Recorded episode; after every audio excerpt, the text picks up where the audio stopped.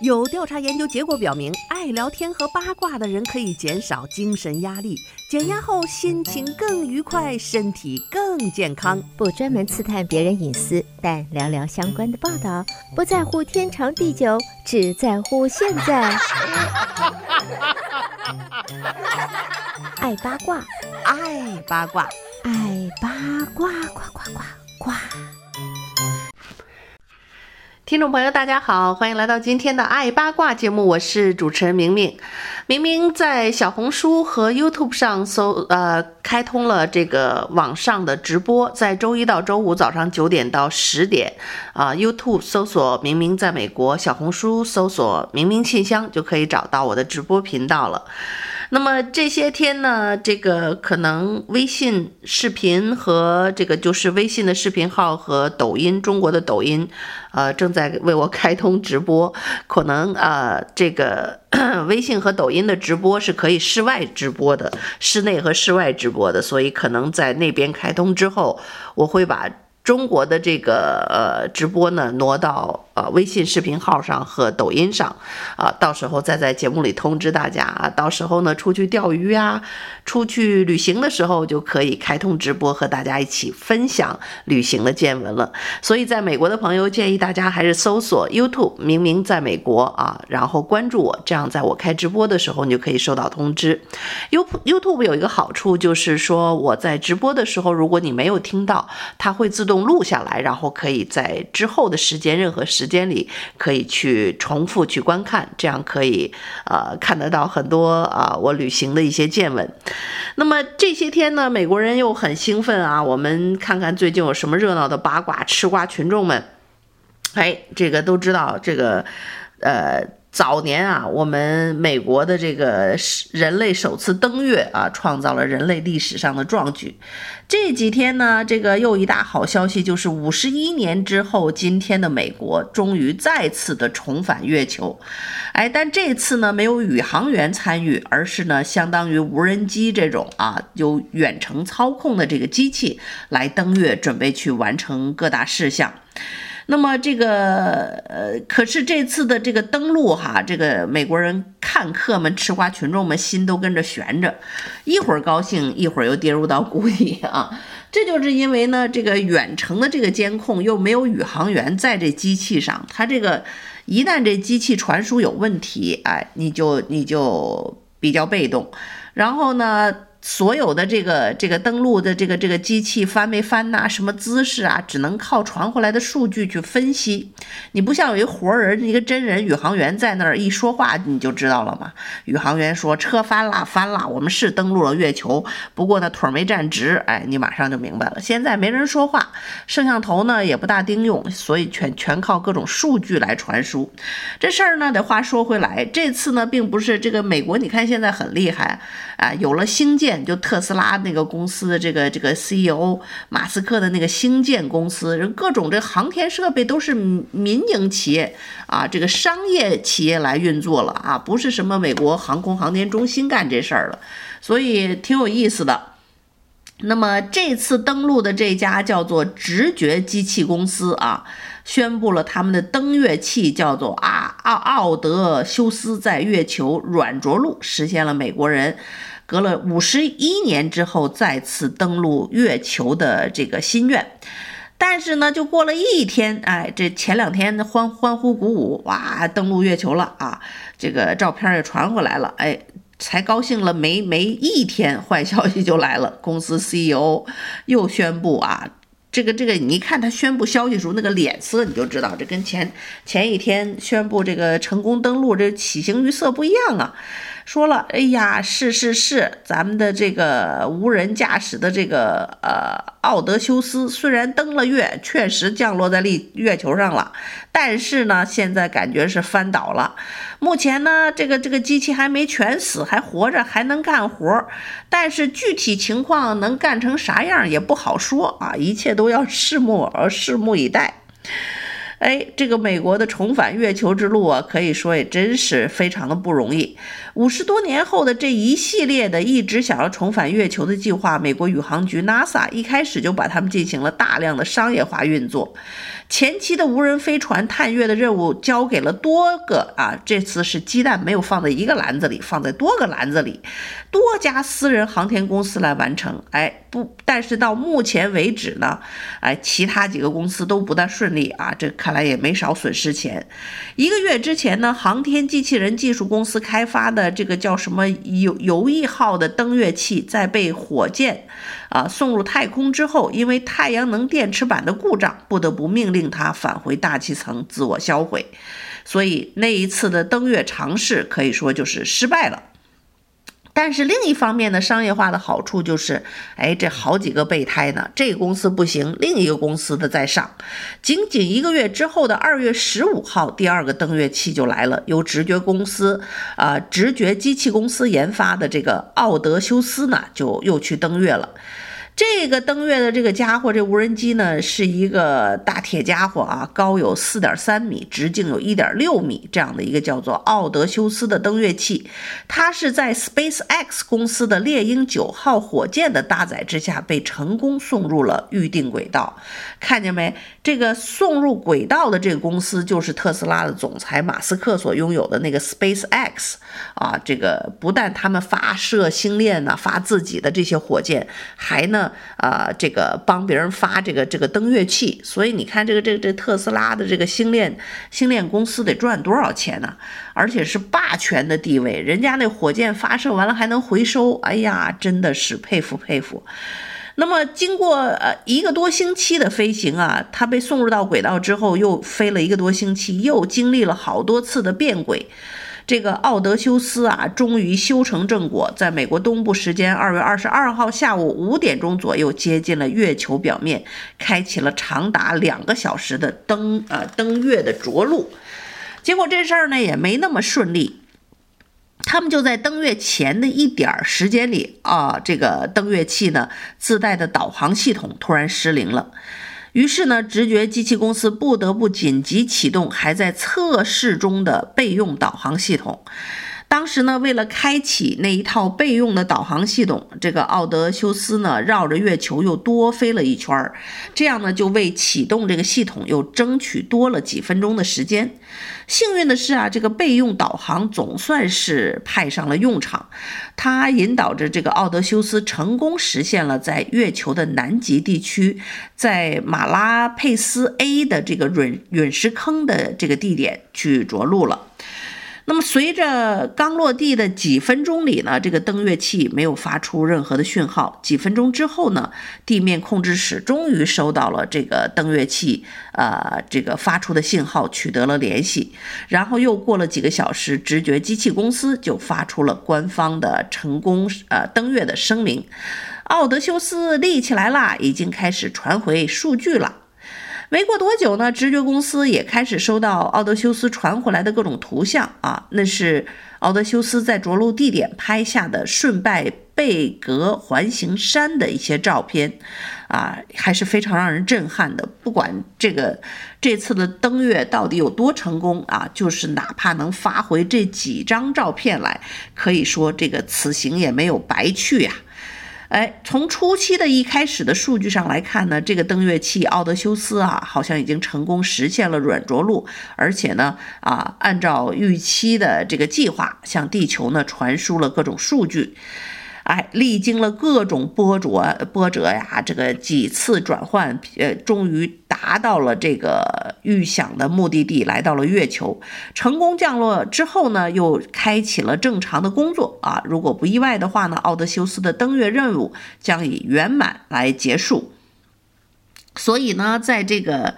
第一片这个消息传回来的时候，当他们发表声明的时候，可以说啊，美国媒体上也是大家一片庆贺的声音，多家主流媒体都打出了类似“五十一年之后，美国重返月球，里程碑式的着陆”之类之类这样的一个啊各种各样的这个庆祝的标题。美国的很多民众也是非常的激动，这是继1972年啊阿波罗号登月之后的又一次啊美国人民的壮举，而且竟然是由私人公司完成的，就连友商波士顿动力公司的机器狗也发来了祝贺视频啊，全美国上下都是一片欢腾的庆祝声啊当中。然而呢，就是这样好事儿没久啊，高兴了才一天呐，哎，二十四小时之后，这不是这这坏消息就来了，呃，直觉机器公司的 CEO 啊，Steve。拿来了一架奥德修斯的小模型做演示，因为这事儿看来解释起来还挺麻烦。拿个小模型演示呢，就像那个医生给你解释你哪儿生了病一样。哎，他推倒了小模型，展示着说，这个小模型的头部呢，侧翻在一个代表啊代表石头的蓝色的小积木上，还挺有意思。哎，CEO 也带着失落的表情解释说，登月器在月表卡住了一只脚。导致了这个倾斜，然后他说，或许是因为奥德修斯降落的时候速度呢，可能是比预期呃快了很多，他最后似乎是停在了一块岩石上，一一只支撑脚似乎卡在了裂缝里，最终呢导致了倾斜。那么降落之后既然是侧翻那，为什么头一天的报告又说的这这个登月器是竖着呢，是站着的呢？哎，这个 CEO 解释说啊，这是基于登月器燃料箱过时的遥遥测数据来估算的，这个数据不准确，导致了他们对它的姿态的这个判断也是失误的。所以 CEO 指出说，尽管目前这个登月器是一个侧躺着的状态。哎，但是登月器上装载的货物，包括 NASA 托运的物品，并没有被封死，通讯依旧正常，太阳能电池板依然可以充电，有部分功能可能会受到影响。哎呀，这想想，这不像嫦娥奔月一样侧躺在月球上啊？现在，嘿嘿，哎，目前关于侧翻的这个结论，也是基于收到的数据推测出来的。那么这个登月器啊，奥德修斯到底是一个什么样的状态？现在呢，大家还需要更多的数据输送完毕，才能够得出一个全面的结论。这个无论如何啊，奥德修斯登月器未来能不能继续工作，还能够完成多少的科学实验？相信呢，不久的将来大家就可以看到陆续新的数据。但是无论如何，五十多年之后，美国再次登上了月球啊，虽然没有宇航员啊，这个登月器仍然是人类的一大进步啊。而且发回来的这些照片，啊、不管多还是少，这都是一个里程碑式的一个记录。呃，就算这个登月器有什么问题回不来，也可以在月球上还能待很多年，等着下一次宇航员去的时候再把它弄回来。哈，想想呢，真的是太空的事情，非常的遥远，也非常的不容易。那么话说回来了，这个有关星舰的这个发射，就是呃不断的在发射这个星链的这个事情，真的是很让人兴奋。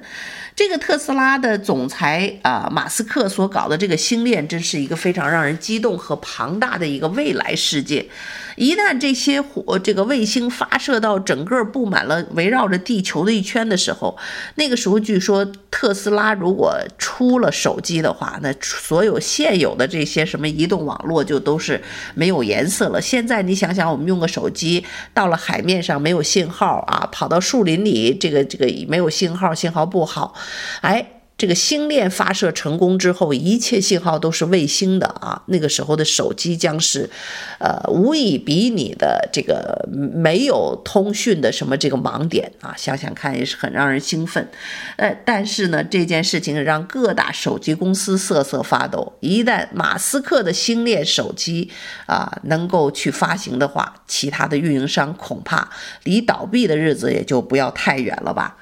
不是我不明白，是世界变化快啊！世界变化是真的快。哎，这个我们这个随着登月的计划，也看到了这个 SpaceX 啊，他们的这个发射基地强大的一个呃这个发射到太空的这样的一个能力，呃，又让我们兴奋，又让我们有点紧张。好的，听众听众朋友，您正在收听到的是德州中文台的《爱八卦》节目，我是主持人明明。稍事休息片刻，欢迎继续收听今天的《爱八卦》节目。好，听众朋友，欢迎继续收听德州中文台的《爱八卦》节目，我是主持人明明。上半段呢，跟大家聊了聊美国这个继五十多年之后哈，我们再次的登陆月球啊。虽然这次没有航天员的登陆，但是登月器的呃成功着陆以及发回来的照片啊，还是让我们感到了一丝的兴奋和骄傲和自豪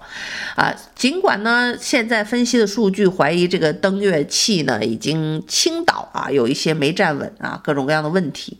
但是呢，这个从现在这个迈出小小的这一步啊，已经是非常不容易了。呃，无论如何呢，我们祝愿啊，我们的登月器能够勇敢地站起来，哈，或者是说，呃，在这样的一个状况之下，能够完，能够仍然能够完成这次登月的一些计划和任务。希望它是不是能够有机会再次站起来，然后再次再回到地球之上。那么除此之外呢，其实有关外太空的事情，自打这个。特斯拉的总裁 CEO 啊，搞这个 SpaceX 公司以后呢，真的是非常的热闹。他呢不但是发射这些星链的火箭，同时呢，他也一直想要把人们啊人类带到火星上去建造一个一一个基地。这样呢，就是万一地球发生核战争，或者是再改生到像以前那种冰河世纪一类，人类即将要面临这样灭亡的时候啊，然后人可以坐上。诺亚方舟啊，而这次的诺亚方舟就是特斯拉的这个星舰了，然后可以直飞火星啊，去留下人类的文明。那么最近呢，美国宇航局就开始招募志愿者了，上火星上去生活一年。哎呀，这次可真不是闹着玩的呀，这次是实打实，真的是在招人呢。哪一个志愿者愿意上去火星上去住一年？那么这个体体验一下火星的生活到底是什么样的感觉呢？这个什么样的人可以有兴趣可以去报名呢？哎，这个最近呢，美国宇航局呃宇航局就发布了一去一个非常有趣的这样一个招聘的信息，哎，正在寻找参加下一期模模拟火星表面任务的申请者，四名志愿者将住。注入模拟火星的栖息地，为期一年，所有的费用呢，啊，是这个啊宇航局来支付啊。感情还不是真正上火星上，是在一个模拟的火星栖息地上。当然，这是第一步。如果你在这个模拟的这个栖息地上生活一年没有问题，总结了很多经验的话，很有可能下一次去火星呢，您一定会是首选呢。哎，这个叫做火星沙丘阿尔法，是一个占地一千七百平方英尺的孤立的栖息地。有朝一日呢，美国宇航局可能在火星上建造类似的营地。那么，提前可以在德州感受一下，在火星上生活是一种什么体验。这个栖息地的生活区有会议区、电视和厨房，志愿者的个人生活区啊。这个唯一的差别就是，它这个房子看上去就有点像个仓库一样，它是没有天空也没有窗户的。然后呢，天天棚上就像是一个室内的大会议室一样，都是由灯光啊啊这样的一个环境去去设置的。那么为期一年的模拟任务当中，志愿者将参加各种活动，比如种植蔬菜呀，在在沙箱中模拟火星漫步啊等等。那么申请的条件呢？根据美国宇航局的网站，条件如下：年龄在三十岁到五十五岁之间，精通英语，不吸烟，美国公民或者是美国的永久居民。哎，看来这个要求还真不高啊，三十岁到五十五岁之间都可以，会英文，不吸烟啊，美国公民，美国永久居民。哎，这个以前就听说过，当个飞行员啊，对于身体条件的要求都很高。想不到呢，这个要要去试试在火星上生活，居然要求这么低。我想呢，他恐怕就是说，报名的条件给你宽泛一些，来了之后呢，肯定要有相关的体检呐，你的运动能力啊，各方面能力的考察再筛选吧。他们可能也估计怕这个报名的人太少，所以呢，条件看来还是相对比较宽泛的。与太空的宇航员一样，美国宇航局希望志愿者拥有啊 STEAM 领域的硕士学位。啊，这个并具有两年这个领域的经验，或者一千小时的喷气式飞机驾驶的经验。哇，这个申请者应该对独特有益的冒险有强烈的渴望，并且有兴趣为美国宇航局的工作而做出贡献，为人类首次的火星之旅做准备。申请的截止日期为四月二号，网上在线申请即可以了。看来呢，这事情没那么简单啊。这个尽管是这样一个宽泛的条件，但是真正在最后的时候，啊、呃，他们还会有二轮的筛选，然后呢，呃，最终培养这些人的目的是有可能会，呃，最终送到人类的首次火星之旅，在做这样的一个人员的准备。呃，想起来呢，这个真的是相当庞大的任务。呃，我曾经在爱八卦节目里跟大家聊过这个马斯克的这个火星的计划。你想，在这个火星上，它虽然有一些空气还是水，但是呢，并不足以舒适到像地球这样适适合人着陆之后就在这个外太空这个在在火星上面生活。所以呢，它要人为的制造一个类似于这个这个。大型的这个膜结构一样啊，就等于在这么一个温室大棚里一样啊，控制着一个呃湿度、温度，还有氧气的含量，这样呢，它就适合人类的生存。然后在这里边呢，这个就像我们原始的人类一样，为了生活，你要啊、有一些男耕女织啊，首先要种种植物。带一些种子上去，你先要学会怎么样耕种，怎么样培养这些植物，因为这些东西就是你在火星上的赖以生存的条件，这是你的蔬菜水果啊。然后呢，估计下一步就可能会想办法带什么鸡鸭呀这些肉。蛋白质一类的东西了，但是，眼前呢，看来最重要的任务就是先要把这个耕种和在这个火星上生活的这个事情从头到尾的，呃，先在模拟空间里示范一下，然后呢，再关上一年试试这个人在这样的环境里到底能不能生活，因为我有点担心啊，那个看上去就像是一个仓这样的一个环境。呃，我不知道他们那个太阳光是怎么样去解决的，因为在这里面一年生活，如果你你照不到正常的太阳光的话，人体缺钙呀，各种各样的问题都会接踵而生。那么，在火星上，它虽然生活在这种膜结构里，但是呢，也会有一些啊阳光，只不过这个阳光跟地球上的这个距离也不大一样。所以呢，这个模这个现在所招募的这个志愿者生活的这个环境，大概就是模拟在火星上一个真实的状态。然后呢，看这个人在这里能不能待一年，一年之后是不是能够自给自足，在里面种好蔬菜水果，能够生存下来。所以这都将是为人类登上火星的一些预演和准备。哎呀，想想看，这个人类真是有一些非常伟大的人啊，能够这么勇敢的去，呃，不能说是第一个吃螃蟹的人，而是第一个能够为了人类的这样的一个全全人类的一个福祉去冒险啊，冒着生命的危险去参与的这样的一项活动，想想真的是非常佩服他们啊！不管是谁即将要接触到这样的一个预演的话。都是我们人类的骄傲，都是我们的榜样。好了，那么要话说回来了，这个星舰的这个、呃、老板 CEO 啊马斯克啊埃隆马斯克真是一个神人。我这两天呢就在路上停车场上，终于见到了一个赛博皮卡，就是这个马斯克在德州所建造的那个可以挡挡子弹的这个皮卡车。这个车呢，生活里看着真是呃很稀奇啊，样子很古怪，哎、呃，感觉前面那个就没个大灯，大灯都没有的那个感觉。当然晚上它灯肯定是会亮的，但是呢，据说这个赛博皮卡其实最早它的设计理念从马斯克那儿来讲，除了地球上销售赚钱以外。它也即将有可能是未来在火星上运行的这样的一辆汽车，因为它的这个超强的这个驾驶能力、越野能力，然后呢，它可以用太阳能啊板，将来有可能就变成充电的一个装置，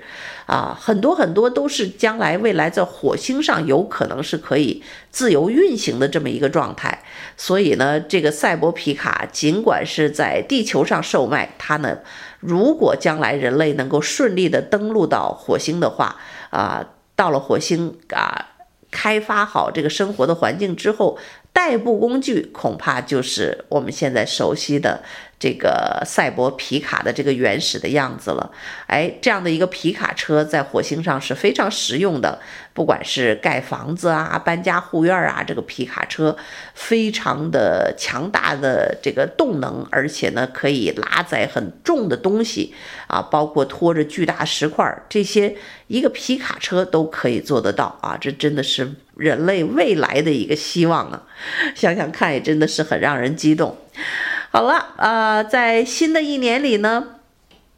明明的生活也有了一些呃新的挑战。我从今年的一月中旬，终于开通了网上视频的直播。现在是在美国休斯顿时间，每周一到周五早上九点到十点啊，每次都开播晚晚个几分钟，大概你九点十分上去到十点十分都可以看得到我。啊，现在呢是在小红书啊和。YouTube 上同步直播，YouTube 上欢迎搜索“明明在美国”，小红书搜索“明明信箱”就可以找到我了。建议在美国的朋友搜索 YouTube，因为 YouTube 呢，如果你在早上九点到十点没有在现场直播收听得到的话，可以在之之后的这个直播回放当中啊，再次的收听到节目。那么直播当中的好处就是大家可以和我面对面的交流，有什么问题呢？直接打上去啊，聊这个就是一个聊天。式的互动的这样的一个感觉，我可以马上的就在啊直播的时候看得到你的问题和你的问候，我们可以互相的交流，这也真的是让我感到非常的兴奋。所以已经开播了，直播了大概有两个星期的时间，每一天呢都觉得生活非常的充实，也非常的快乐。这个直播呢，让我又打开了一个全新的呃一个一个世界，看到了。呃，远在世界各地的华人朋友们，真的是很让人兴奋。除了我知道的，可能会比较多的是有在美国的华人，在中国的华人以外呢，居然在现场直播的时候，还有很多欧洲的、世界各地的观众朋友、华人朋友们在直播间里。这事儿呢，真的是挺酷的。所以这是我今年的一大动作，也欢迎听众朋友们啊，多多的上 YouTube 搜索“明明在美国”来收听我的现场直播的。节目，让我们一起聊天，一起聊生活。好的，听众朋友，由于时间的原因，今天的爱八卦就到这儿，和你说一声再见了。感谢您的收听，我们下次节目再会。